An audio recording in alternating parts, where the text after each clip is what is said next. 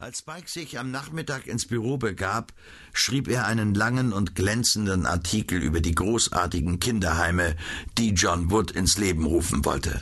Dann nahm er ein Mietauto und fuhr nach New Barnet. Die Fahrt dauerte sehr lange und führte durch offene Felder. Rose Cottage lag von der Straße abseits hinter großen beschnittenen Hecken. Das ganze Gebäude war von Schlinggewächsen umzogen. Ein kleiner Garten lag davor und ein größerer, der zu einer kleinen Pflanzung führte, musste offenbar auf der Rückseite liegen. Spike beobachtete dies alles vom Wagen aus. Er öffnete die kleine Gartentür, ging den gepflasterten Weg zum Hause entlang und klopfte an die Tür. Niemand antwortete ihm, obwohl sie unverschlossen und nur angelehnt war. Wieder klopfte er, aber niemand meldete sich. Schließlich stieß er die Tür auf und rief Kriegers Namen. Er ging in das Haus den Gang entlang und kam zu einem Raum, der offenbar als Wohnzimmer diente. Er setzte sich und schaute lässig durchs Fenster, von dem aus man den Garten übersehen konnte. Plötzlich sprang er auf. Hinter einem Busch auf der anderen Seite des niedrigen Rasens sah er einen Fuß steif ausgestreckt. Spike eilte aus dem Zimmer quer über den freien Platz und blieb starr vor Schrecken stehen. Krieger lag dort auf dem Rücken, mit halb geschlossenen Augen, die Hände auf der Brust im Todeskampf zusammengekrallt. Dicht an den Händen ragte der lange grüne Schaft eines Pfeils aus seiner Brust. Spike ging zum Hause zurück und schickte den Chauffeur, um die Polizei zu holen. Kurze Zeit später kam dann auch ein Schutzmann und ein Polizeisergeant. Bald darauf erschien auch ein Beamter von Scotland Yard, der sofort die Überwachung des Hauses übernahm und den Abtransport des Toten anordnete. Längst bevor die Polizei ankam, hatte Spike eine genaue Durchsuchung des Hauses vorgenommen. Vor allen Dingen durchsuchte er alle Papiere, die er irgendwie finden konnte. Er war gerade damit fertig geworden, die nötigen Personalnachrichten aus dem Pass zu notieren, als auch die Beamten schon kamen. Gleich darauf kam der Polizeiarzt und untersuchte die Leiche. Er ist schon über eine Stunde tot, sagte er. Der Pfeil hat ihn vollständig durchbohrt. Er muss furchtbar scharf sein. Spike gab dem Beamten von Scotland Yard den zweiten Pfeil und führte ihn auch zu der Stelle, wo er ihn gefunden hatte. Der Mann, der dieses Verbrechen ausgeführt hat, sagte der Detektiv, muss ein außerordentlich geschickter Mann in diesen Dingen sein. Er hatte die Absicht zu töten und war seiner Sache ganz gewiss. Es wäre ganz gut, wenn Sie stets mit uns in Verbindung blieben, Holland. Ich vermute, dass Sie jetzt in Ihr Büro gehen und Ihre große Neuigkeit in die Zeitung setzen wollen. Aber vielleicht sagen Sie mir, wie Sie überhaupt hierher gekommen sind. Spike erzählte genau, was sich im Carlton Hotel abgespielt hatte und fügte noch eine weitere Information hinzu, die den Detektiv in größtes Erstaunen setzte. Der grüne Bogenschütze. Sie wollen doch damit nicht sagen, dass diese Tat von einem Geist oder einem Gespenst ausgeführt wurde.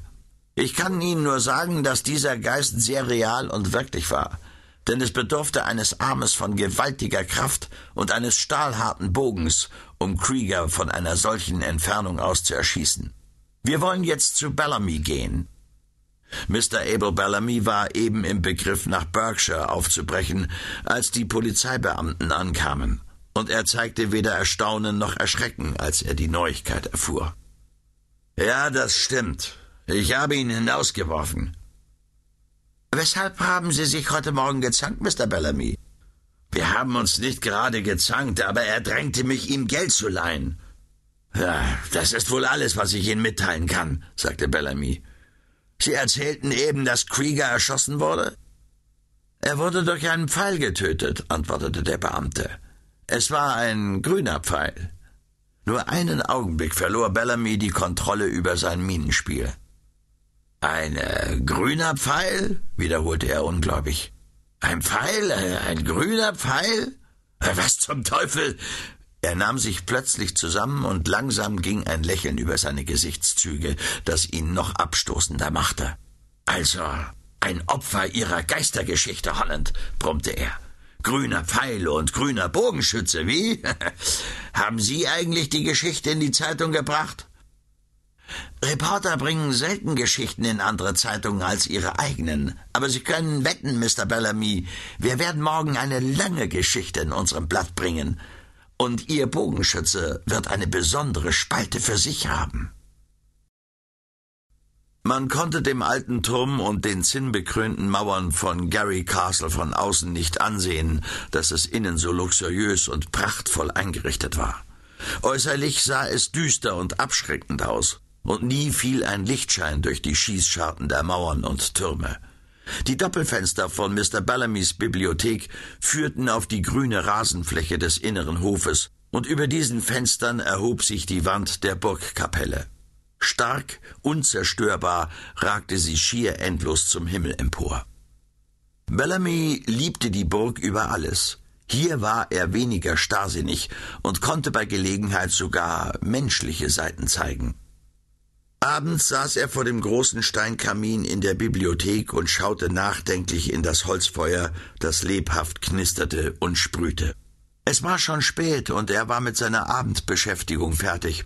Aber er konnte sich noch nicht von seinem tiefen Armsessel trennen, in dem er sich niedergelassen hatte.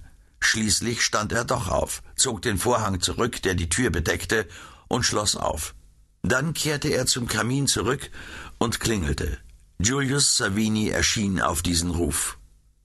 Nehmen Sie all diese Briefe vom Tisch, setzen Sie die Antworten auf und legen Sie sie mir morgen vor, brummte er. Als Savini sich entfernt hatte, ging er aufgeregt in dem Raum auf und ab.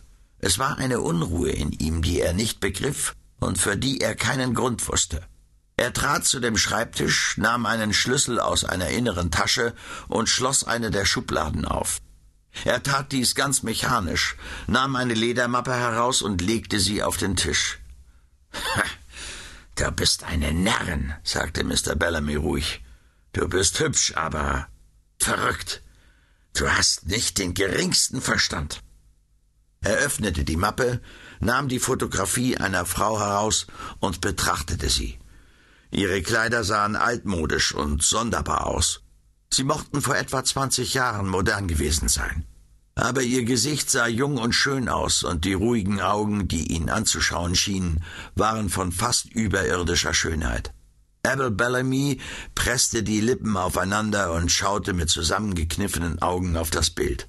Dann legte er es weg und nahm die zweite Fotografie, die einen Mann zwischen dreißig und vierzig darstellte. Auch ein Narr. Aber du warst ja immer so, Mike. Die dritte Fotografie war die eines kleinen Kindes. Auf die Rückseite des Blattes war ein Zeitungsausschnitt geklebt. Lieutenant J. D. Bellamy, Angehöriger der Armee der Vereinigten Staaten.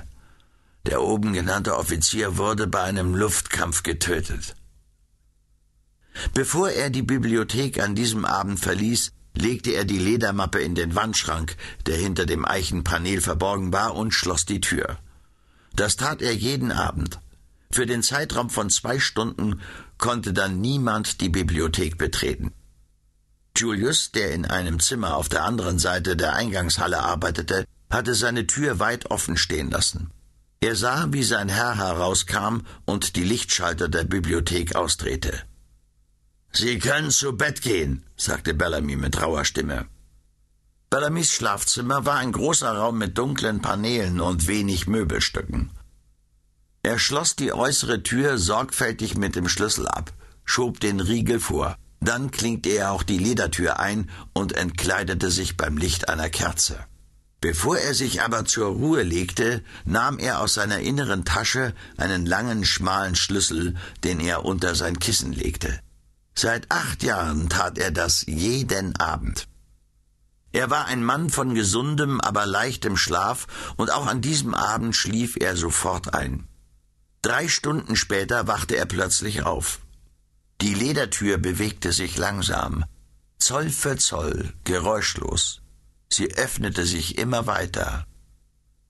So verging eine Minute, aber er konnte weder etwas hören noch sehen. Er schlug die Decke zurück, sprang auf den Boden und eilte mit der Pistole in der Hand durch die Tür. Zuerst sah er nichts. Dann schien sich etwas aus dem Schatten in das helle Licht zu bewegen.